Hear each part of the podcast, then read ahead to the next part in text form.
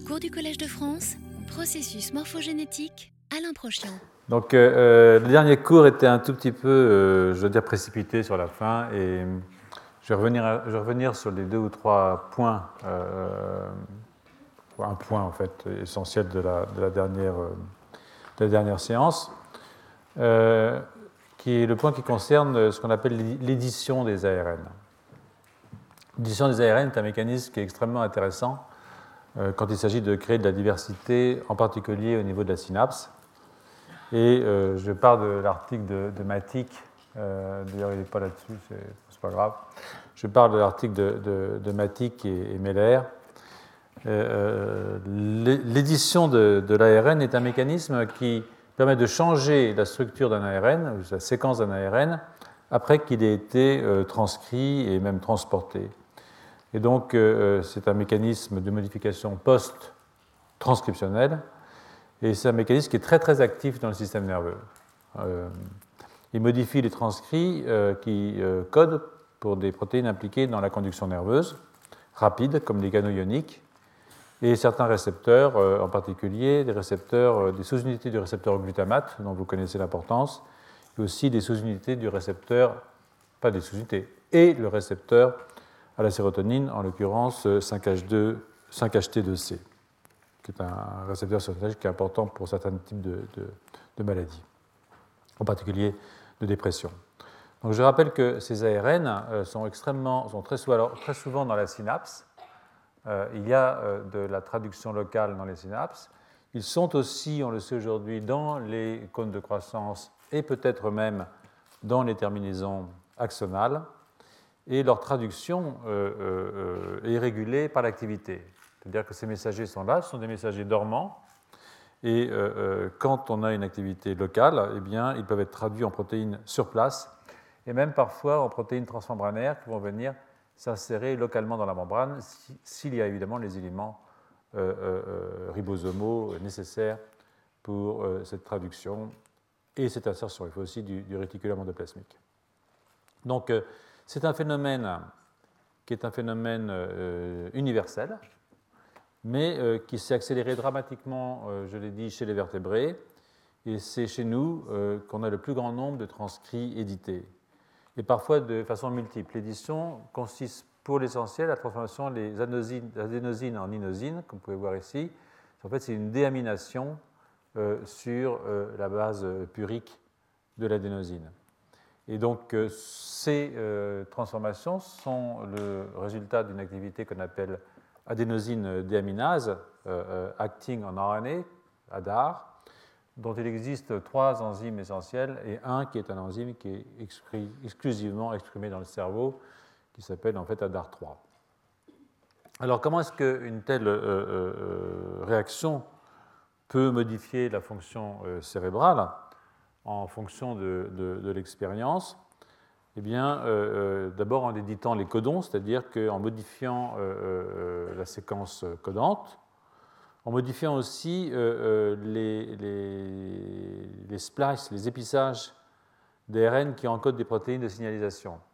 Il peut y avoir l'épissage en général, l'épissage est en général quelque chose qui n'est pas dans les dendrites, mais on commence à penser qu'il peut y avoir de l'épissage au niveau distal, donc on peut avoir des formations de différentes formes euh, d'ARN au niveau de la synapse, et euh, une édition peut empêcher, par exemple, la formation d'un splice. Un élément assez intéressant de régulation, c'est euh, l'édition des micro-ARN, ou plus largement des ARN non codants sur lesquels je vais revenir un petit peu plus longuement. Et l'activité des ADAR, donc des enzymes d'édition, est elle-même régulée par l'activité. Donc, vous voyez, c'est que vous régulez la, traduction locale des ARN messagers et sous le contrôle des micro-ARN. donc, si vous éditez un micro-ARN, vous pouvez perdre un élément de régulation de la traduction de vos messagers. En effet, quand vous avez un micro-ARN qui se fixe sur le domaine 3' terminal d'un messager qui code pour une protéine, il en bloque la traduction. Donc si j'édite ce micro-ARN, je peux empêcher ce blocage de la traduction. Ici, ne regardez pas, c'est simplement la chaîne de euh, fabrication des, micro-ARN. J'ai mis pour ceux qui voudraient euh, se la rappeler. Donc, des mutations de Hadar hein, chez C. elegans, chez la mouche, chez la souris, sont connues pour altérer les fonctions cognitives de ces organismes et entraîner des neurodégénérations chez ces organismes. La surexpression de Hadar est aussi euh, délétère. Il hein. ne euh, euh, faut pas en avoir trop, il faut en avoir suffisamment, c'est comme tout. Hein. Et l'édition adénosine-inosine est extrêmement importante, je l'ai dit, beaucoup plus importante chez les humains que chez la souris. 90% de cette édition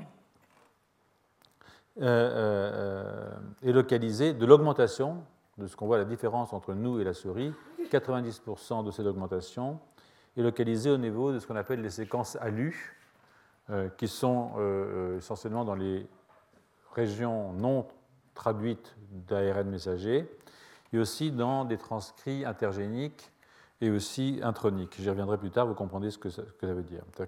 En fait, quand vous avez des gènes qui sont déposés le long du chromosome, si j'ose dire, le gène a lui-même plusieurs exons, donc vous avez des introns. Ces introns peuvent être transcrits, et puis, entre les gènes, vous avez des larges régions qui sont des régions intergéniques qui, eux aussi, peuvent être transcrits en, ARN. Pas en protéines, mais en ARN. Essentiellement, je pense qu'on peut dire que l'essentiel du génome euh, euh, est transcrit d'une certaine façon.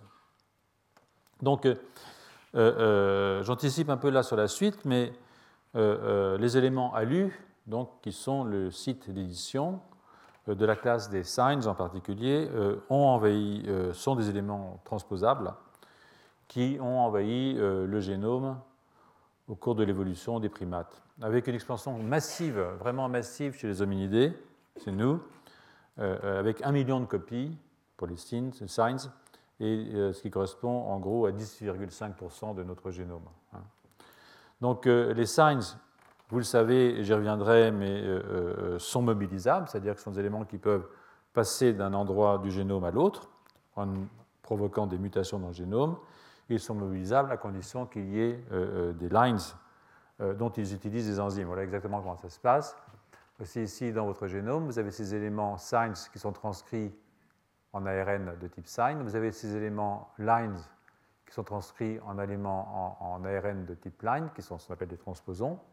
Et puis, ceux-là sont traduits et donnent deux types de protéines, ORF1 et ORF2. Et ORF2, c'est un enzyme qui est une reverse transcriptase qui permet de transformer un ARN en ADN. Et dans ORF2, vous avez aussi l'endonucléase qui permet d'insérer le euh, l'ADN dans, dans, le génome, à condition que la cellule prolifère, en tout cas encore aujourd'hui. Ça peut changer. Donc euh, si je suis un sign, je ne fais pas ces protéines, mais je peux euh, tricher, c'est-à-dire utiliser les protéines faites pour le line et me faire euh, réinsérer sous forme d'ADN. Donc euh, c'est comme ça que les signes sont en fait des parasites des lines de cette façon, mais euh, sont des éléments extraordinairement actifs et extraordinairement nombreux. Donc tous ces éléments conduisent les, auteurs de cette revue, que maintenant vous avez là, je pense. non, c'est ailleurs. C'est celle-là, voilà. Les éléments de cette revue a proposé que nos performances cognitives euh, sont liées euh, non seulement aux séquences ALU, mais aussi à la possibilité d'éditer ces séquences ALU. Et c'est ça qui est important, parce que euh, dans ce cas, les, séquences ALU auraient non seulement accéléré la pénétration de l'édition d'ARN dans notre lignage, mais seraient partie prenante de la programmation fonctionnelle du développement des circuits neuronaux, de la plasticité cérébrale, de nos capacités cognitives exceptionnelles, comme vous le savez. Donc l'analyse des, ARN qui sont édités montre une, forte proportion euh, de gènes à activité morphogénétique. Donc vous pouvez voir ici, par exemple, vous avez euh, des gènes qui sont impliqués euh, dans l'induction neurale, hein, vous avez des gènes qui sont impliqués dans le patterning du tube neural, vous avez toutes sortes de gènes qui sont impliqués dans les cellules souches, leur prolifération. Euh, au cours du développement, mais aussi chez l'adulte. Vous avez euh, des gènes qui sont impliqués dans le développement des neuroblastes, dans la maturation des cellules. Euh, je n'insiste pas sur toutes les, fonctions de, ces gènes, encore que je pense les avoir notés au cas où vous auriez des questions indiscrètes. et puis, dans les fonctions, là, vous avez des canaux voltage dépendants vous avez toutes sortes de protéines qui sont impliquées aussi dans la survie des cellules du genre caspase. Donc en fait, tous ces, ARN sont édités, ils sont appliqués dans l'induction neurale, la prolifération, la migration, le patterning, etc. Ce qui veut dire qu'il peut y avoir à ce niveau, sur la base de l'édition, une très très forte euh, euh, individuation, c'est-à-dire que différence interindividuelle, parce qu'évidemment, l'édition se fait euh, chez l'animal mature hein, ou en cours de développement. Fait que, bien entendu, même si nous avons le même génome, là encore, il y a une source de variabilité interindividuelle qui est extrêmement forte, car l'édition joue sur la quantité et les propriétés Hein, de ces protéines. C'est-à-dire que quand vous éditez une protéine, que vous transformez euh, euh, un A en I, eh bien, euh, vous modifiez les propriétés des produits.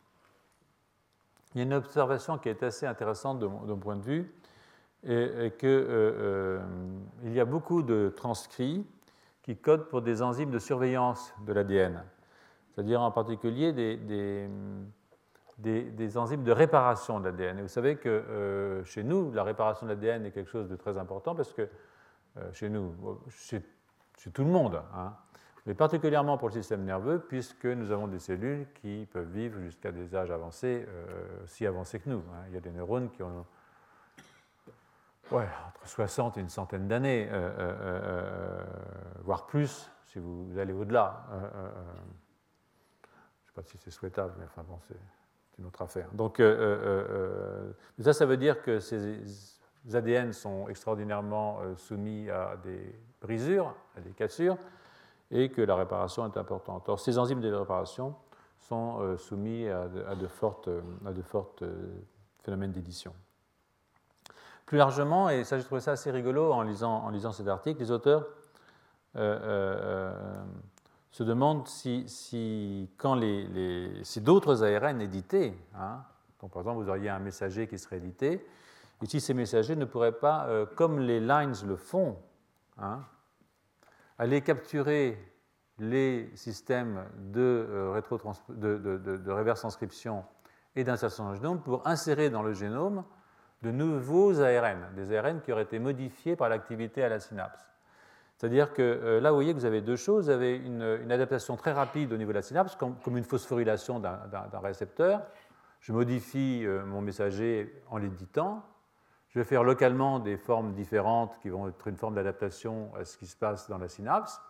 Mais si le gène est transformé en ADN et renvoyé dans le noyau, inséré, alors je stabilise dans mon neurone ou dans ma cellule souche je stabilise la modification. Et alors à ce moment-là, je n'ai plus une modification de l'apprentissage à court terme, j'ai maintenant une stabilisation de l'apprentissage pour la durée de vie hein, de la cellule en question. Donc ça, c'est un modèle que je trouve assez amusant, c'est-à-dire que euh, les éditions qui se feraient au niveau des terminaisons puissent être transportées au niveau du soma, puis au niveau du noyau.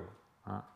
Alors, euh, euh, ce serait à la fois une forme de mémorisation à court terme, local, hein, comme je disais, un petit peu comme dans les phosphorylations des récepteurs, mais au niveau euh, aussi de la consolidation d'une mémoire génomique. Hein.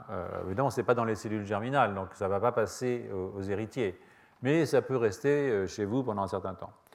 Évidemment, il y, a un bémol là, c'est que jusqu'à nouvel ordre, et le nouvel ordre peut arriver assez vite, je me méfie toujours quand on dit c'est pas possible, parce que c'est possible, juste pas possible jusqu'au jour où ça le devient. En, général, l'insertion, si vous voulez, ne peut pas se faire dans des cellules postmitotiques, demande qu'elle soit faite dans des cellules en prolifération, ce qui veut dire soit dans des cellules souches neurales, ce qui est déjà pas mal, parce que vous avez toutes les cellules de l'hippocampe, plus les cellules de la zone subventriculaire, les SVZ, et puis, euh, ben, il n'y a, pas que les neurones dans le cerveau, on a souvent dit, il y a les astrocytes, il y a les macrophages. Ce sont des cellules qui euh, peuvent proliférer, surtout dans certaines situations pathologiques. Vous vous rappelez l'année dernière ce qu'on avait raconté. Et cette prolifération peut entraîner des modifications, permet à ce moment-là les, insertions. Euh, euh, je crois que maintenant c'est relativement clair que les astrocytes, comme les macrophages, participent à la physiologie du système nerveux, y compris d'ailleurs au niveau, au niveau du fonctionnement de la synapse. Donc, euh, euh, voilà, quoi, donc l'édition. Hein. Alors toujours dans le cadre de, mes comparaisons entre sapiens et, entre Homo sapiens et Pan paniscus ou Pan troglodytes, je vais maintenant me pencher sur quelque chose qui est tout à fait euh, euh, intéressant, qui est le phénomène des délétions. Hein. Euh, les délétions du génome ont un très fort impact sur le plan évolutif. Et je vais m'appuyer là-dessus, pour ça, sur un article qui est... alors là, vous voyez, c'est ce que je voulais dire tout à l'heure, excusez-moi, je, suis un peu, un peu ramolli, mais vous voyez ce qui se passe, vous avez donc ces transformations au niveau ici, soit des micro-ARN, soit des messagers. Et puis, si vous capturez la reverse transcriptase et l'endonucléase des lines, eh bien maintenant, vous pouvez venir vous intégrer dans le noyau et donc rendre permanente une modification qui, au départ, était activité dépendante et qui était euh, euh, euh transitoire euh, au, niveau, au niveau de la, terminaison nerveuse. Donc, je reviens à mon histoire de prochaine. Donc, des comparaisons, parce que pour ceux qui, avaient perdu le fil, nous sommes ici euh, euh, à la fois à essayer de comprendre ce que le développement et l'évolution peuvent nous apprendre de maladies euh, psychiatriques et, neurologiques. Donc, dans le cadre de ces, comparaisons, les délétions sont des choses tout à fait, tout à fait importantes. Parce que quand on regarde, on dit on dit y a 1,23% de différence entre l'homme et le chimpanzé, ce sont des mutations ponctuelles, mais ça n'implique pas des mutations beaucoup plus dramatiques. Hein, comme celle-là. Par exemple, si vous prenez des éléments extrêmement conservés entre, disons, le macaque, la souris, le chien, l'opossum, hein, voilà, ici c'est très conservé, et vous pouvez avoir dans ces régions conservées des domaines qui sont délétés chez l'homme. Quand vous faites l'alignement entre euh, le macaque, qui est ici, et sapiens, dans ces régions qui sont conservées, parce que si on n'aligne pas avec des régions conservées, ça n'a pas d'intérêt. Vous voyez que ça a été conservé dans toutes les espèces, mais que chez nous, par exemple, ça a sauté. D'accord? Donc ça, c'est une délétion qui est forte. Ça n'apparaît pas comme une mutation ponctuelle, puisque de toute façon, on ne la voit pas. Hein. Et euh, euh, euh, donc, vous pouvez avoir tous ces condels, c'est-à-dire human condel, c'est conservé mais délété chez Sapiens. D'accord? Donc, ça, c'est un, phénomène assez classique. il y en a pas mal. Hein. C'est un impact évolutif extraordinairement fort, bien entendu et euh, euh, euh, surtout quand ce sont des séquences qui ont été conservées chez les chimpanzés et éventuellement chez les autres, peut-être même chez les néandertaliens, hein, on va voir. Donc pour l'instant, on a trouvé 510 délétions de ce type chez nous, et presque toutes ces délétions chez nous sont dans les régions codantes. Hein. Et elles sont enrichies, pour la plupart d'entre elles, à proximité de gènes qui sont impliqués dans la signalisation par euh, euh, euh, les hormones stéroïdes et dans les fonctions neurales. Hein. Donc, ces délétions spécifiquement humaines donc, qui ont été identifiées par, donc je dis 510, Parmi 510, d'ailleurs, il y en a 88% qui ont été aussi perdus chez notre cousin néandertalien. Donc ça veut dire qu'il y en a 12% quand même qui ont apparu chez Sapiens après la séparation avec euh, Néandertal. Néandertal, euh, je ne sais pas, ça doit faire 200 000 ans qu'on l'a quitté, hein. euh, mais il nous a accompagnés quand même jusqu'à il y a 40 000 ans. Nous l'avons accompagné aussi, et peut-être nous l'avons accompagné dans sa dernière demeure, mais ça c'est une autre histoire. Donc les condèles humains, vous voyez ce que je disais tout à l'heure? Vous avez des régions, ça c'est des gènes avec les différents exons et introns, donc vous avez des transcriptions qui se font au niveau des introns, et vous avez aussi des transcriptions qui font au niveau des régions intergéniques. Ça sont les exons qui sont raboutés pour faire des, pour faire des, pour faire des, des, messagers en codant pour les, pour les protéines. Donc euh, euh, ces condèles humains euh, couvrent environ 4 millions de bases du génome du chimpanzé. C'est très peu, hein, c'est 0,14% du génome du chimpanzé. Et zone type moyenne d'environ 2800 paires de bases.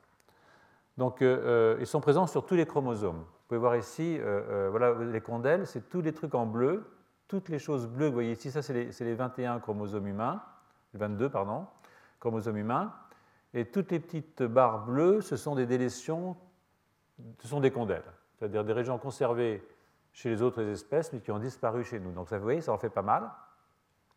Pour le chromosome Y, on ne sait pas parce qu'on n'a pas la séquence du chromosome Y du chimpanzé. Hein.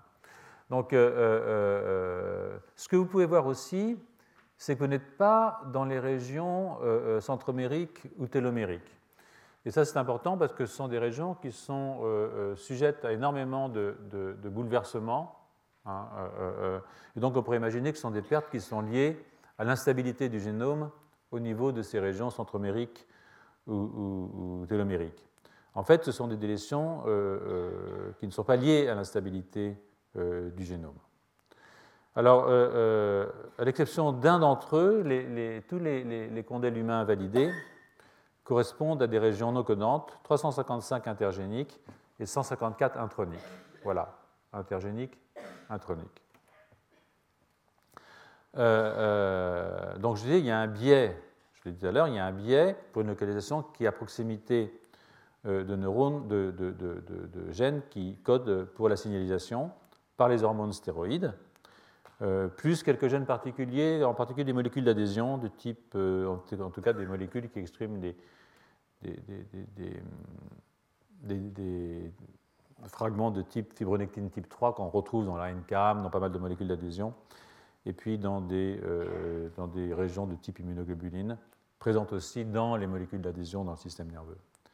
Si vous comparez les, les, condèles, parce qu'il y a aussi des, des, condèles chimpanzés, des régions conservées chez la souris et chez l'homme, mais qui sont perdues chez le chimpanzé, il ne faut pas oublier que quand on s'est séparés, tout le monde a évolué de son côté. Hein. Euh, euh, il n'y a pas le singe, l'homme. Il y a X, le singe, l'homme. D'accord? Donc, euh, c'est pas du tout. Donc, eux aussi ont évolué pour leur propre compte et euh, euh, ils ont euh, leur propre. donc il y a 344 condèles de chimpanzés, il y a 350 condèles de souris. Donc si vous ajoutez les condèles humains aux condèles chimpanzés, vous avez quand même maintenant de l'ordre de 880 régions assez lourdes qui ont été modifiées massivement, 2800 paires de bases entre l'homme et le chimpanzé. Vous voyez qu'on est loin des 1,23% notariaux des défenseurs des bêtes. Donc euh, euh, euh, ces condèles montrent chez la souris, en, l'occurrence, un enrichissement très fort en gènes synaptiques aussi et en récepteurs au glutamate. C'est-à-dire qu'il n'y a pas que nous qui avons évolué, tout le monde a évolué pour son compte. Je n'ai pas dit que l'homme était mieux que la souris, il est différent. Voilà. Enfin, c'est quand même nous qui sommes ici, pas les souris. si elles sont là, si elles sont là on ne les voit pas. Donc, il y a sûrement des souris. je sais qu'il y en a pas mal, surtout dans le bâtiment. Bon, donc, je vais vous montrer l'importance de, ce phénomène en prenant l'exemple des, hormones stéroïdes. Hein. Donc, euh, euh, on a identifié une, délétion de 61 000 bases qui flanquent un, locus, euh, le locus du récepteur aux androgènes. Hein.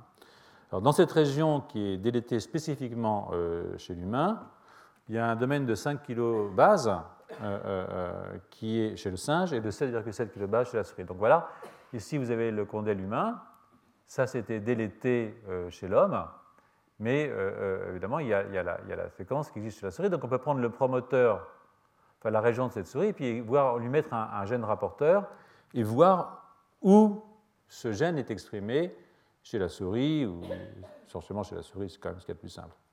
Donc ces régions ces domaines de 5 kb du singe, de 7,7 kb de la souris, ont été clonés, ils ont été testés avec des gènes rapporteurs. Et vous voyez que euh, le transgène est exprimé euh, euh, dans le mésoderme qui entoure ici les, follicules des vibrisses. Hein. Les vibrisses, ce sont ces petits poils que les souris ont sur le museau, qui sont en fait des récepteurs sensoriels neuronaux. D'accord? Donc, et puis on les trouve aussi à la surface, euh, euh, euh, dans le mésoderme de, surface de l'extrémité du tubercule germinal, c'est-à-dire du gland. Hein. Donc, quatre lignées montrent différentes, montrent une expression stable dans le tissu localisé sous l'épine épidermique du pénis. Hein, vous voyez ici, ça c'est le, tubercule, c'est le pénis, et vous voyez, vous avez, vous avez l'expression de votre, de, votre, de votre gène. Donc vous avez euh, remarqué que nous autres sapiens, nous n'avons pas de vibris. Hein, quand on se rase, ça fait pas mal, pour ceux qui se rasent. Euh, c'est une structure qui, chez les souris et les chimpanzés, est sous le contrôle des hormones euh, stéroïdes des androgènes en particulier. C'est-à-dire que si vous castrez une souris mâle, eh bien, elle perd la taille de ses vibrisses, diminue. C'est un organe sexuel, c'est un caractère sexuel secondaire qui est plus fort, plus, développé chez les mâles que chez les femelles. En revanche, si vous euh, injectez de la testostérone, vous allez voir pousser les vibrisses euh, de votre souris. Euh, de même, pour les organes génitaux, de, nombreux mammifères ont des épines kératinisées par-dessus les récepteurs du, derme glandulaire. Donc la croissance des épines sur le gland est régulée par la testostérone. Donc la castration, c'est pareil, vous perdez, vous perdez ces, vibrisses, en fait, ces vibrisses, euh, et euh, euh, les souris mutantes dans le récepteur ne forment pas ces épines non plus. Donc vous voyez ici, ce sont des, épines. donc si vous exprimez ce, gène, vous le retrouvez aussi, on, a un enhancer qui était perdu chez Sapiens qui permet euh, la formation de ces épines euh, sur euh, le sexe. Et nous, nous l'avons perdu. Hein, c'est pour ça que nous n'avons pas d'épines sur le sexe. Et ça diminue la sensibilité tactile chez Sapiens. C'est-à-dire que ça augmente la durée de la copulation. Et c'est une modification qui s'accompagne aussi de la féminisation des canines. Vous avez remarqué que les, les mâles humains n'ont pas des canines comme les singes. Vous avez remarqué qu'on a des petites canines, on a des canines de femelles. Euh, euh, euh, ça réduit la taille des testicules et aussi la mobilité des spermatozoïdes. Donc il y a une sorte de féminisation du mâle chez Sapiens qui est liée justement à une de ces délétions. Mais il y a d'autres avantages. Alors, ça a un effet sur le volume de la glande mammaire en dehors des périodes d'allaitement. Et alors, les, auteurs là en tirent des conclusions sur les avantages liés à cette délétion chez le mâle comme chez la femelle. Mais moi, je, en particulier, il pense que c'est l'origine de la monogamie. Euh, euh, bon, mon expérience ne me permet pas de vous le dire, mais ne tirerai pas de conclusion aussi rapide euh, de cet article. Voilà. Mais je vous encourage à lire, il est assez rigolo. Donc passons maintenant à notre organe favori, qui, comme vous le savez, est le cerveau. Euh, euh, contrairement à Woody Allen, euh, parce que les, condèles humains sont enrichis aussi au voisinage de gènes qui sont exprimés au cours du développement du cortex. Et, dans cette catégorie, la, localisation favorise les régions qui encodent, qui codent pour des gènes suppresseurs de la prolifération et de la migration. C'est-à-dire que si vous délétez ces gènes, vous avez plus de migration, vous avez plus de prolifération. Donc c'est très important puisque évidemment nous avons un cortex qui est euh, plus développé, il y a eu des effets sur les migrations, sur les proliférations cellulaires, sur les migrations cellulaires aussi, et donc euh, euh, l'idée que des délétions de gènes suppresseurs des proliférations et de la migration est assez intéressante. Dans la titre de test, ils ont analysé une délétion de, de 3180 paires de base qui est proche euh, euh, euh, d'un gène que vous connaissez peut-être, qui s'appelle GAD45G, et donc qui est un gène qui est un gène suppresseur de tumeur et un gène qui est induit par les cassures de l'ADN. Hein. Donc, quand on, ce, ce, condèle humain, donc, qui a été éliminé donc, chez Sapiens, ce condèle humain, vous voyez, est exprimé quand on prend toujours la même chose, quand on le prend chez la souris, on prend le gène de la souris, enfin la région régulatrice chez la souris, et on lui met un lac Z et on regarde où c'est exprimé. vous voyez que c'est assez intéressant les zones exprimées, parce qu'on le retrouve dans le thalamus, on le trouve dans les aires préoptiques, on le trouve dans les zones subventriculaires, c'est-à-dire qu'on le trouve dans des régions qui sont intéressantes. Euh, euh, si vous vous souvenez évidemment des cours du début, euh, maintenant ça fait assez longtemps, malheureusement, on a commencé il y a, un certain temps. Donc ce condel élimine un site de fixation de la protéine P300 qui est spécifique du cerveau antérieur et qui contient une séquence enhancer. Donc la, version murine, de nouveau comme la version chimpanzé, c'est comme pour l'histoire précédente, induit l'expression de la bêta-galactosidase, on voit en bleu ici, euh, euh, dans le télencéphale ventral, hein, le subpallium, vous vous rappelez, dans le télencéphale ventral, ce qui est à l'origine des interneurones GABAergiques sur lesquels je n'ai pas cessé d'insister et sur lesquels je, continuerai d'insister dans les, jours suivants et probablement l'année prochaine que je prends du retard comme d'habitude. J'ai toujours l'impression que j'en fais pas assez de préparation et je me retrouve toujours avec trop de matos à la fin du. Donc c'est pas grave. Donc, euh, euh, y compris, euh, donc, vous savez, les, internautes GABAergiques dans le subpallium, donc dans le télécéphale ventral, vont aller envahir le cortex, donc ce sont l'origine des interneurones, donc on a une expression à ce niveau-là. Et on a des expressions dans la SVZ. On a des expressions dans le septum, dans l'hypothalamus, dans le thalamus ventral. Et dans le thalamus ventral, c'est aussi intéressant puisque le thalamus ventral génère aussi des interneurones inhibiteurs dont le nombre, vous savez, est extraordinairement augmenté dans le thalamus humain. Donc, cette expression dans toutes ces zones subventriculaires est, intéressante parce que euh, euh, bon, ben, vous vous rappelez que chez nous, euh, la zone subventriculaire, qui s'agrandit énormément, se sépare en une OSVZ, Outer Subventricular Zone, ISVZ, Inner Subventricular Zone, et que je vous ai raconté dans les premières séances que la taille de l'OSVZ chez Sapiens est à l'origine de l'augmentation tout à fait importante de la surface de notre cortex et de la formation des euh, euh, circonvolutions euh, cérébrales. GAD45G, je vous rappelle, est un répresseur du cycle cellulaire et il peut aussi activer l'apoptose. C'est-à-dire que non seulement on a plus de cellules, mais on a moins de cellules qui meurent quand on perd l'expression de ce gène dans des zones très particulières qui sont évidemment impliquées dans le développement du cortex, en particulier évidemment du cortex humain. Donc il y a d'autres euh, condèles humains, mais elles n'ont pas tous été euh, étudiées. Hein, euh, je crois que c'est une voie de recherche extrêmement intéressante. Il y en a 510, là je vous montre deux, sur deux organes différents, mais qui nous intéressent quand même. Et bon, ben, il y en a encore 508 à regarder. donc bon, ça, ça va. Si vous voulez faire de la recherche, voilà un projet. Donc, donc, euh, euh, pour revenir à, euh, ce, que, je disais de nouveau la semaine dernière, enfin il y a 15 jours, excusez-moi, et qu'on vient d'aborder par le biais des, des, condèles, dont les effets sont, supérieurs, hein, très supérieurs à la régulation ou à la dérégulation d'un seul gène. Vous voyez bien, les mutations ponctuelles ne sont pas suffisantes, loin de là, pour expliquer l'évolution rapide de la lignée humaine, extrêmement rapide. Bon, bien entendu, euh, euh, euh, ces mutations ponctuelles gardent un intérêt. Hein. Rappelez-vous, on a parlé de FOXP2, qui est très intéressant. Je crois qu'on peut aujourd'hui dire qu'on ne peut pas parler, on ne peut plus parler, il y aura forcément des exceptions, c'est inévitable, de gènes maîtres. je ne crois pas que ce soit un concept qui soit un concept extrêmement large. Il y a peut-être quelques gènes maîtres, mais bon, ça va. Euh, euh, parce que les, gènes, en, réalité, euh, je l'ai souvent dit, mais je vais vous le démontrer là de façon un petit peu plus concrète et un petit peu plus précise, fonctionnent en réseau. Hein.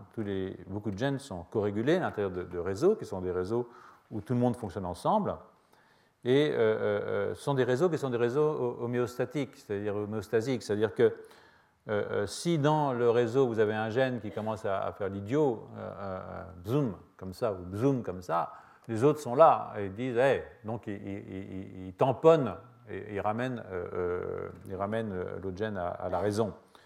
Et, c'est pour ça que dans, une région qui permet un équilibre physiologique, qu'il n'y a pas de différence, contrairement à ce que certains pensent, entre la génétique et la physiologie, c'est la même chose. Hein. Et sur cette base, c'est intéressant de voir que plusieurs modules co-régulés, hein, on peut les appeler modules, ont été identifiés dans différentes régions euh, cérébrales chez l'humain et aussi chez le chimpanzé, avec de claires différences entre les deux espèces. Et c'est là que je vais euh, venir sur un article qui est peut-être un article un petit peu ancien, qu'un article qui a été publié en 2006. Ça va très vite hein, en ce moment, ça va très vite parce que les nouvelles techniques de séquençage font que quand je vous donne un article de 2006, on a l'impression que c'est Mathusalem. Enfin bon, ça fait jamais que 5 ans, hein, c'est un quinquennat, quoi, en gros. Donc, euh, ça peut être long. Hein.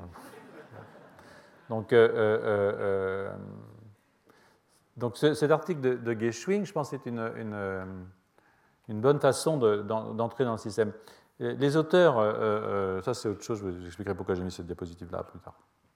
Les auteurs le rappellent une fois encore, les, humains et les chimpanzés se sont séparés il y a environ 6 millions d'années, hein, et les deux espèces ont évolué chacune pour leur compte, bien entendu. Euh, euh, alors le très haut degré d'homologie génétique hein, qui, est réel, qui entre les deux espèces suggère qu'au-delà euh, des, des, mutations ponctuelles, des mutations importantes ont eu lieu dans des régions régulatrices, essentiellement. Alors cela n'est plus pour vous étonner, je me répète beaucoup, mais bon, je pense que c'est des choses qui, méritent d'être répétées, puis sinon, tant pis. Et là, les auteurs ont fait usage d'une approche de biologie des systèmes en explorant les relations entre produits de gènes dans le cerveau adulte des humains et des chimpanzés. Donc ils ont identifié des modules de gènes co-exprimés dans différentes régions cérébrales et ils ont comparé ces modules entre l'homme et le chimpanzé. Donc on en est en 2006. C'est donc avant les techniques de deep sequencing. On prenait, maintenant, on peut prendre un morceau de tissu, une cellule, et puis séquencer tous les ARN qui sont là et voir ce qui est exprimé. À l'époque, c'était différent, donc on utilisait la technique qu'on appelle des micro-arrêts ou des puces ADN. Euh, euh, c'est pas, à mon avis, ce n'est pas la peine que je rentre dans les détails pour vous expliquer ça. Vous pouvez toujours aller regarder sur euh, Wikipédia, sur Google. c'est pratique maintenant. Mais, mais, mais, ils ont analysé l'expression des gènes dans plusieurs régions du cortex, en fait 8, chez 18 chimpanzés et chez 18 sapiens. D'accord? Et, ils ont fait une analyse qui est centrée sur des régions très spécifiques, les aires de Broca, Hein, euh, euh, donc les aires de Broca, vous devez les voir ici. Non, là je me gourre, là c'est le cortex frontal. Euh, les aires de Broca, voilà, les voilà, les aires de Broca, associées au langage, comme vous savez. Le cortex singulaire antérieur, qui est cette petite région ici, voilà, qui est liée au ganglion de la base. Ils l'ont fait dans le cortex visuel primaire, hein, que vous connaissez bien, dans le cortex préfrontal, que vous voyez ici, euh, euh, dans le noyau codé que vous voyez ici et dans le vermis du cervelet, qui est cette région-là, dans le cervelet. Et euh, à partir de cette approche, ils ont pu identifier sept modules de coexpression dans le cerveau humain. Alors, ce qui est intéressant, c'est que, voilà, donc là, les, voilà les modules 1, 2, 3, 4, 5, 6, 7. Donc, ça, c'est des modules de coexpression dans le cerveau humain. Et euh, euh, ce qui est très amusant euh, dans cette affaire, ce que moi j'ai trouvé très amusant en tout cas, s'amuse comme on peut, c'est que certains de ces modules sont très fortement exprimés, sont très fortement conservés entre l'homme et le singe. Hein. Donc, sont, à la limite, ils ne sont pas très intéressants. Vous voyez ici ce module-là un peu bleuâtre. on le retrouve chez Sapiens, on le retrouve chez le singe. Donc, ce sont des modules qui sont très conservés, et heureusement, il y a des choses très conservées entre, nous et nos, collègues. Euh, euh, euh, mais il y en a d'autres qui le sont moins. Vous voyez ici, par exemple, que ce module bleu, chez Sapiens, est très très peu exprimé chez le chimpanzé. Et ce module vert ici, vous voyez ici, qui est un module de coexpression, est très peu présent dans le chimpanzé. Donc, si vous y allez comme ça, vous pouvez voir qu'il y a des modules de coexpression qui sont spécifiques de l'espèce humaine comparée évidemment aux chimpanzés. Hein. Alors, euh, euh, euh, ce qui est tout à fait étonnant, c'est qu'à part le module noir, qui correspond à la myéline, au gène de la myéline, il y a de la myéline partout dans le cerveau, ces modules correspondent à des, à des, régions anatomiques distinctes du cerveau. Par exemple, le, module turquoise, qui est un module conservé, qui est celui-là, c'est le module cérébelleux. Donc il n'y a pas de grosse différence entre le module cervelet singe et le module cervelet humain. Crois qu'il y a quand même quelques différences. Alors que les modules bleus et bruns euh, euh, qui proviennent du, cortex, euh, proviennent du cortex, le module jaune correspond au noyau codé, hein, vous voyez ici, et les gènes du module vert, hein, qui sont des gènes non conservés, sont exprimés dans le cortex et dans le cervelet. Donc ce que vous voyez ici, c'est essentiellement quelque chose qui est exprimé dans le cortex et comme ils ont pris du cortex euh, préfrontal, c'est du, cortex préfrontal. Euh, le module rouge, c'est euh, le cortex singulaire antérieur. Bon, bref, on peut associer des gènes qui ont un lien fort de régulation entre eux et distinguer ces modules entre régions cérébrales. Hein. donc, et voir que c'est différent entre nous et nos, plus proches cousins. Hein, ils sont quand même nos plus proches cousins. Donc à partir de là, on peut euh, s'amuser à, mesurer le lien de conservation entre deux réseaux. C'est-à-dire que euh, euh, c'est une conservation entre espèces, c'est-à-dire qu'est-ce qui est conservé dans les gènes du, entre, entre le sapiens et le chimpanzé, par exemple. Mais quelque chose qui est encore plus intéressant, alors cette conservation, elle est la plus faible dans les réseaux corticaux. Hein. c'est-à-dire qu'en fait, c'est là que ça a changé le plus ça ne nous étonne pas énormément malgré tout. Mais ce qui est aussi très important, c'est qu'à l'intérieur d'un même module, on peut mesurer la force de connexion entre les gènes, c'est-à-dire si le gène A est exprimé, quelle est la probabilité que le gène B le soit en même temps. Et ça, ça mesure une probabilité, ça mesure en fait une force de connexion entre l'expression de ces deux gènes. Je pense que c'est relativement intuitif à comprendre. Donc, euh, euh, euh, et cette force de connexion entre deux gènes peut être différente entre les deux espèces. Et ça, c'est un point qui est, très important. Par exemple, si vous prenez la neuroréguline 1, qui est un gène qui est impliqué dans certaines formes de schizophrénie, c'est sur le plan du, rang de force de connexion, elle est 126e chez Sapiens. Donc, dans, le dans le module brun cortical, il y a 343 gènes. Euh, euh, la neuroréguline 1, elle est 126e, c'est-à-dire qu'elle a une connectivité relativement forte, pas extrême, mais relativement forte. Mais elle est nulle chez le chimpanzé. C'est-à-dire que chez le chimpanzé, euh, ce gène n'est lié à aucune coexpression avec d'autres gènes dans ce module. Donc ça, elle est, très basse. Donc NRG1, en revanche, est, lié avec une probabilité, supérieure à 0,8, c'est-à-dire pratiquement 1, Hein, c'est de la biologie, ce n'est pas des maths, à, 64 autres gènes euh, euh, de ce même module. Donc, euh, sur cette base, vous pouvez constater que, les modules sous-corticaux sont plus conservés entre les espèces, ça c'est pas non plus étonnant, mais que les modules corticaux. Hein. et, c'est en accord avec l'expansion évidemment dramatique du notre cortex et, les modifications spécifiquement humaines hein, qui accompagnent cette expansion. J'en ai beaucoup parlé dans le premier et dans le deuxième cours, je n'y reviens pas. À partir de là, vous pouvez vous concentrer, c'est ce que les auteurs ont fait, euh, euh, sur euh, les gènes dont la corrélation interne hein, est beaucoup plus grande chez Sapiens, hein, comme, énergie, comme 1 ou comme les, plus forts que neuroréguline 1 encore. Donc ces gènes sont pour l'essentiel dans le module bleu, voilà, celui-là, qui est quasiment perdu chez le chimpanzé, pas qui n'est pas perdu chez le chimpanzé, qui c'est nous qui l'avons acquis, ce n'est pas eux qui l'ont perdu. Encore que, vous allez voir, ce n'est pas sûr. Hein, parce que ce genre de manip souffre du fait, j'y reviendrai peut-être aujourd'hui ou la semaine prochaine, qu'il n'y a pas de groupe externe. Hein.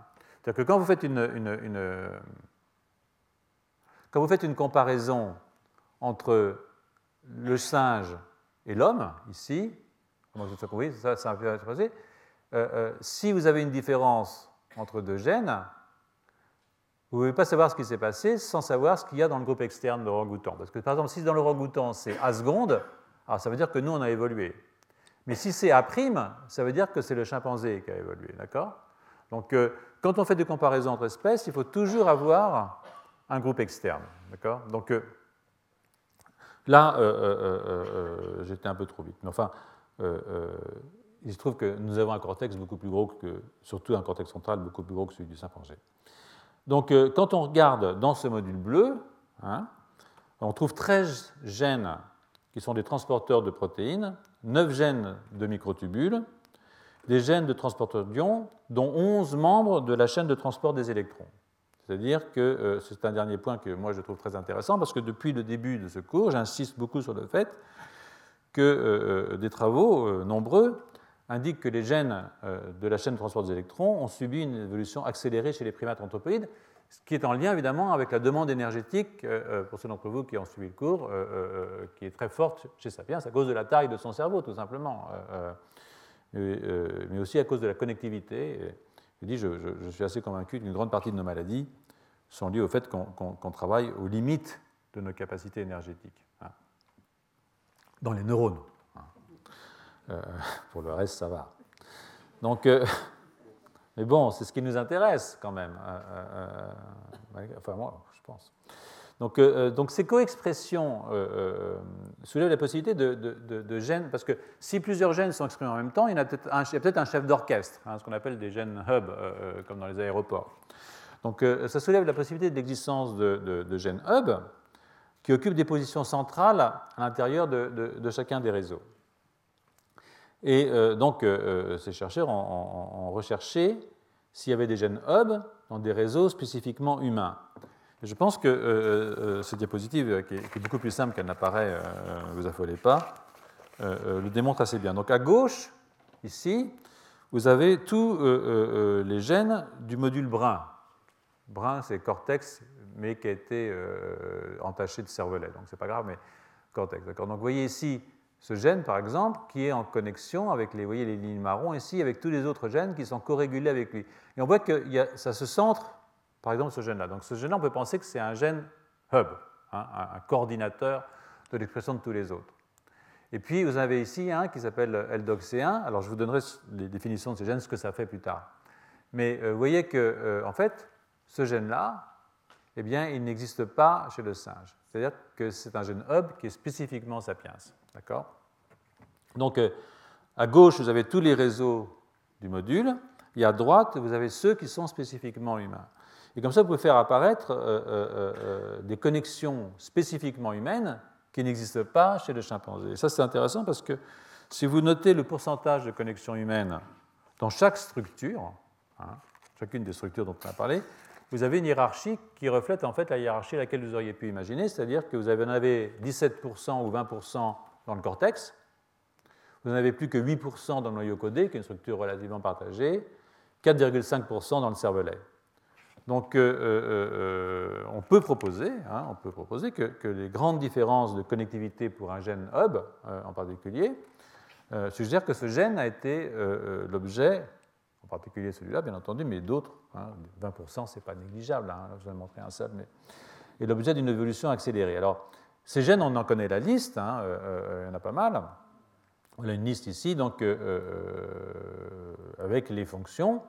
Et vous voyez que vous avez des gènes qui sont impliqués dans la schizophrénie, les psychoses maniaco-dépressives, dans le développement et le cancer, dans le développement et la vision, dans la vascularisation et le développement, dans le stockage du glycogène. Et puis, vous avez toutes ces protéines mitochondriales, hein, euh, euh, bien entendu, mitochondrie, mitochondrie, mitochondrie, cancer, schizophrénie, mitochondrie, schizophrénie, mitochondrie, développement, vésicule, euh, transport vésiculaire, forme des neurones cytosquelettes, cytosquelettes, avec des mutations qui peuvent impliquer des retards mentaux, microtubules. Donc vous voyez que d'une certaine façon, c'est assez intéressant parce que ça nous, cible quand même sur des maladies qui nous intéresse. Je ne dis pas que ce sont les gènes de la schizophrénie, parce que vous voyez à quel point ça peut être idiot de dire des choses comme ça maintenant. vous ai compris que la complexité du système, et encore vous n'avez rien vu, euh, euh, ça ne va pas se simplifier. Hein. Donc, si vous voulez ne pas revenir la semaine prochaine, vous avez le droit. Parce que c'est pas marrant, mais alors, vous allez voir. Ah non, c'est pas moi. Donc, tout ça pour dire que ce sont des, il y a deux choses, c'est-à-dire que vous avez une expression différentielle, éventuellement, entre l'homme et le chimpanzé, vous avez une différence de connectivité. Hein. Et si vous regardez uniquement l'expression différentielle, peut-être que ça va vous gourer complètement. C'est-à-dire que ces gènes hein, ne sont pas exprimés différentiellement entre l'homme et le chimpanzé, ils sont exprimés au même niveau. C'est-à-dire que si on faisait les techniques les plus contemporaines, par exemple de séquençage global d'ARN, on ne trouverait pas forcément une différence d'expression, on ne la trouverait pas entre LDOC-C1 et euh, chez le chimpanzé et l'homme. Mais si vous faites une étude de connectivité, alors vous allez voir quelque chose apparaître qui va être significatif pour essayer de comprendre euh, euh, l'évolution. Donc, dans ce cas, la, différence d'expression ne compte que peu dans la différence de connectivité. Donc, on peut essayer d'aller un peu plus loin et, et valider quelques prédictions. Par exemple, vous regardez LDOC1 et LDOC-C1 et c'est un gène hub qui est donc spécifiquement humain, c'est ce qui nous amuse, mais il est interrompu chez le chimpanzé. Pourquoi? Parce que chez le chimpanzé, vous avez une inversion, une inversion chromosomique qui a aboli, hein, le, submodule cortical dans cette espèce. Et, voilà, qui a aboli ça. Et ça, c'est intéressant parce que l'inversion n'introduit pas une mutation. Donc ça, vous n'allez pas le voir quand vous allez regarder les mutations. Simplement, c'est inversé, je veux dire c'est inverti, c'est inversé, et, donc euh, euh, vous n'avez plus euh, l'expression de, ce module. Et donc maintenant, vous pouvez poursuivre cette piste de cette façon en recherchant des trous hein, dans les séquences exoniques, des gènes qui ont la plus forte connectivité intramodulaire hein, chez Sapiens. Donc, donc ces trous, si vous les trouvez chez les chimpanzés, vous allez vous rendre compte qu'ils correspondent à des insertions, à des délétions ou à des inversions de séquences. Et le résultat, c'est que 20% des gènes qui ont une différence de connectivité ont des trous, ont des gaps. Contre 6% euh, euh, pour les, ceux qui ont une connectivité euh, similaire. Donc on peut supposer que les insertions et délétions, ce qu'on appelle les indels, hein, et les réarrangements génomiques sont vraiment essentiels dans l'évolution des génomes des deux lignées de primates, et que les inversions Indel se traduisent au niveau de l'évolution de la coexpression. Donc ça, je pense que c'est un point assez, assez important. Donc on peut ensuite, si vous voulez, continuer en s'interrogeant sur le rapport entre la différence de connectivité, c'est-à-dire la formation de ces réseaux de gènes, hein, et les changements de séquences codantes. Parce qu'il peut très bien y avoir une évolution dans les séquences codantes qui entraîne une modification de euh, euh, la connectivité. Euh, par exemple, ben, si j'ai un acide aminé qui est nécessaire pour l'interaction avec une autre protéine qui elle-même va être importante pour la régulation de gènes, ben, cette mutation va me déconnecter, si vous voulez, d'une certaine façon, mes interactions. Et ça, ça peut être fait, si vous voulez, en regardant les modifications de la structure des protéines. Euh, ça a été fait pour 1168 gènes, euh, ça fait quand même 5% du génome, hein, euh, en faisant le rapport entre ce qu'on appelle les, substitutions de nucléotides non synonymes par rapport au taux de substitution de nucléotides sur des séquences qui sont des séquences répétées entre les gènes. Vous verrez, ça, ça, a son défaut, mais ce n'est pas grave. Toujours est-il que si vous avez un rapport bas, ça veut dire que votre gène avait été très fortement sélectionné et donc, euh, il n'y a pas de différence. C'est-à-dire que si le gène était très fortement sélectionné, il une sélection forte, il y a très peu de chances qu'il continue à évoluer. Mais si vous avez un rapport haut, ça veut dire qu'il a continué à évoluer, euh, euh, soit parce qu'il y a une sélection positive, c'est un bon gène, donc il a été sélectionné, soit parce qu'il ne sert à rien et que ce n'est pas grave s'il y a des mutations. Donc là encore, il faut faire très attention parce que si vous avez un gène qui évolue très vite, ça peut dire soit qu'il est vraiment très important, parce qu'on le sélectionne de plus en plus pour soit que simplement euh, euh, il y a un relâchement de, la sélection, parce qu'au fond, ce n'est pas grave. Hein, euh, je dis souvent, si, vous mutez un gène de développement, c'est embêtant. Si vous mutez un gène pour la couleur des yeux, bon, à part votre significant other, tout le monde s'en fout. Je veux dire, de toute façon, il ne sait même pas que vous aviez les yeux noirs avant de les avoir bleus. Donc, il vous a connu, vous, avec les yeux bleus. Donc. Donc euh, euh, tous les gènes n'ont pas la même importance, bien entendu, et il y en a qui peuvent muter plus vite que d'autres. Voilà. Donc euh, si vous faites ça, et vous regardez aussi au niveau des protéines la corrélation entre la connectivité et ce rapport entre non synonyme synonyme, eh bien, vous montrez que cette corrélation est beaucoup plus forte pour les gènes connectés. Donc c'est probablement une évolution positive malgré tout, une vraie sélection. Donc euh, euh, euh, le critère donc, de, connexion différentielle peut être pris comme une mesure de l'évolution des séquences codantes et des niveaux d'expression à la fois en même temps. Donc on peut toucher probablement les séquences, ça touche probablement les séquences régulatrices. Donc qu'est-ce qu'on peut conclure d'une étude de ce genre Sur laquelle j'ai passé un peu de temps, mais je pense que c'est intéressant parce que bon, j'ai passé du temps. Voilà, Donc c'est que de nombreux gènes qui montrent une forte connectivité intramodulaire sont conservés chez les chimpanzés. Hein. Ça, ça reflète des symétries de structure très fortes entre nos cerveaux et le cerveau de nos cousins. Ça, c'est clair. Il y a aussi des différences très fortes qui existent entre les réseaux de coexpression, en particulier au niveau du cortex, euh, ce qui évidemment n'est pas étonnant euh, euh, étant donné l'expansion de cette structure chez Sapiens. C'est une approche qui permet d'identifier des différences que la seule expression génétique, je l'ai dit, les différentielles ne permet pas. De, prend le, gène de la, noire, celui de, la myéline, hein, hein, le, module noir, bah, écoutez, euh, on trouve euh, tous les gènes qui sont exprimés nécessaires à la synthèse de la, myéline, donc de la conduction rapide dans le cerveau. Et euh, bon, ben voilà, quoi, pas, pas, ça ne change pas grand-chose. Donc, si vous regardez le module vert, hein, qui est en fait un module très intéressant parce que c'est un modèle cortex une fois que vous avez retiré le cervelet, il est aussi enrichi dans des protéines qui sont impliquées dans la dégradation, les ubiquitines. Et, ça, c'est intéressant parce que ce module n'existe pas dans le noyau codé. C'est-à-dire qu'il probablement qu'il y a moins de dégradation des protéines dans le codé, ce qui suggère des variations régionales dans les systèmes de dégradation des protéines. Et, comme vous le savez peut-être, la dégradation des protéines est quelque chose de très important dans les maladies neurodégénératives. En particulier, quand vous avez une protéine qui est mal formée, il est bien qu'elle passe sans protéasome et qu'elle se fasse manger. Si elle ne peut pas être ubiquinylée, qui est le signal qui l'envoie vers le protéasome, alors vous pouvez accumuler des protéines qui vont précipiter sous forme de plaques. Ouais. C'est pas drôle. C'est comme ça. Donc, euh, euh, euh, je vais peut-être arrêter avec ça. Donc, parce que j'ai encore, encore, plein de choses à vous raconter sur ce papier, qui est, vraiment un, très très joli papier. Donc je vais finir avec ce travail. Avant de finir ce travail et avant d'aller voir dans des revues plus récentes du même groupe ce qui a évolué entre 2006 et 2011, malgré tout, bientôt 2012, je vais quand même tirer les, les, conclusions essentielles. La première conclusion, c'est que ces modules de coexpression montrent une hiérarchie évolutive. Hein, matière blanche en dessous, cervelet au-dessus, noyau codé, noyau codé, plus cortex singulaire antérieur et le cortex. Donc, euh, euh, et ça, de nouveau, c'est une hiérarchie qui ne serait pas apparue si vous aviez mesuré les différentes expressions entre vos différents gènes. Hein. Et puis, euh, évidemment, bon, bah, le problème du métabolisme énergétique, qui, une fois de plus, dans ce genre de manip, apparaît. Donc, il y a aussi euh, des gènes qui apparaissent là-dedans, euh, euh, qui sont des gènes très intéressants, qui ne sont pas uniquement des gènes du métabolisme énergétique, qui sont aussi des gènes qui contrôlent la distribution et la morphologie des mitochondries.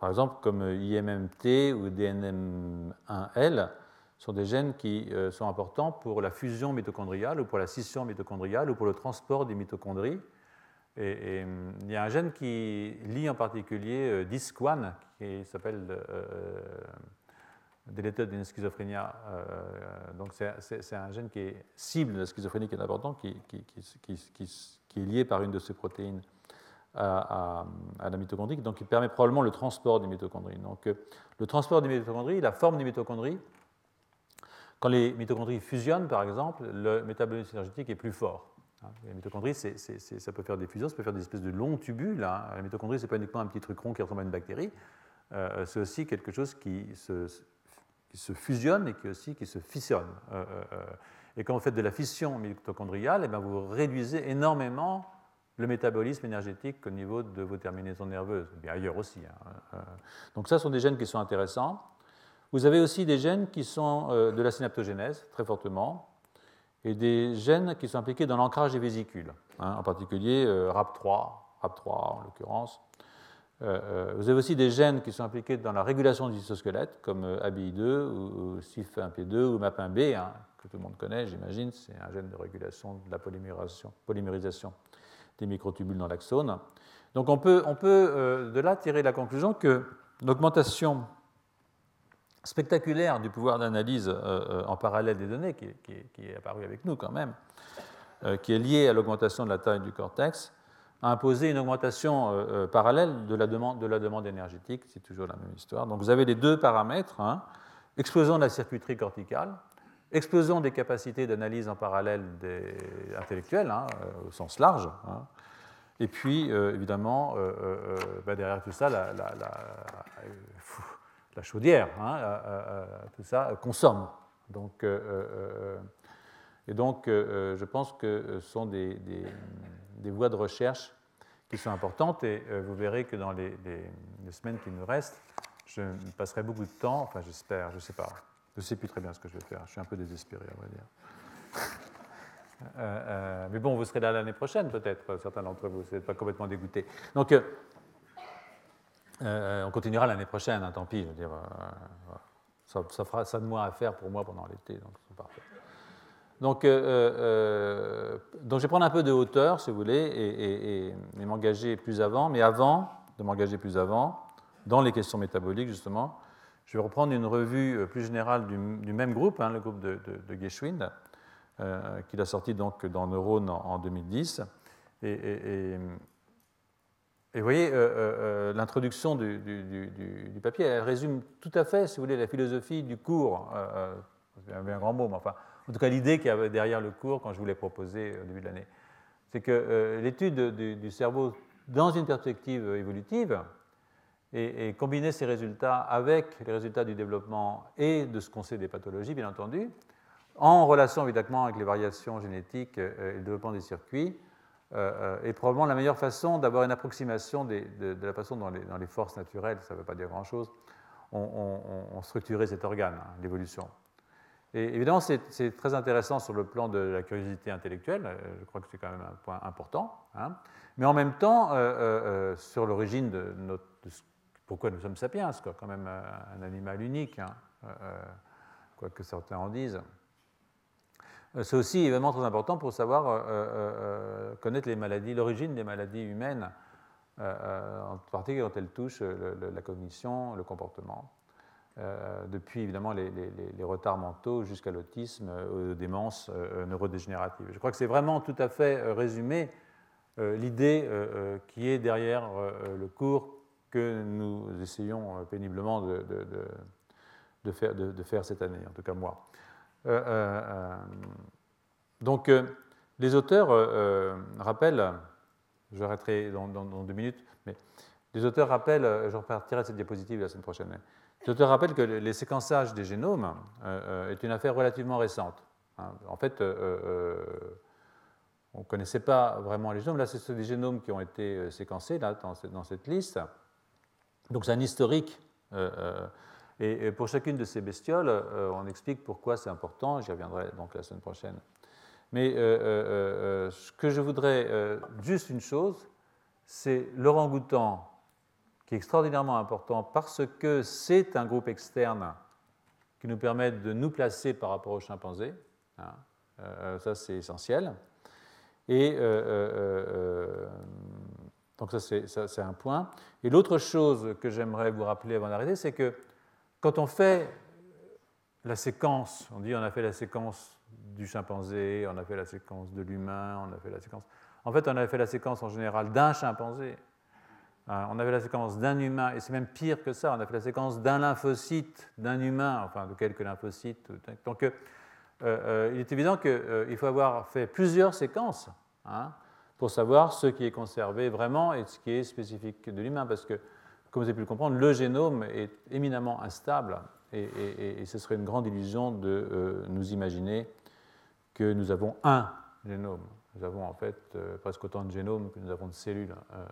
Et ça change avec la vie en plus. Euh, euh, donc euh, je vais arrêter là et je reprendrai à partir de ce point la semaine prochaine si vous me faites le plaisir de revenir. Voilà. Retrouvez tous les contenus du Collège de France sur www.colège-2-france.fr. S'il y a des questions, je peux essayer d'y répondre.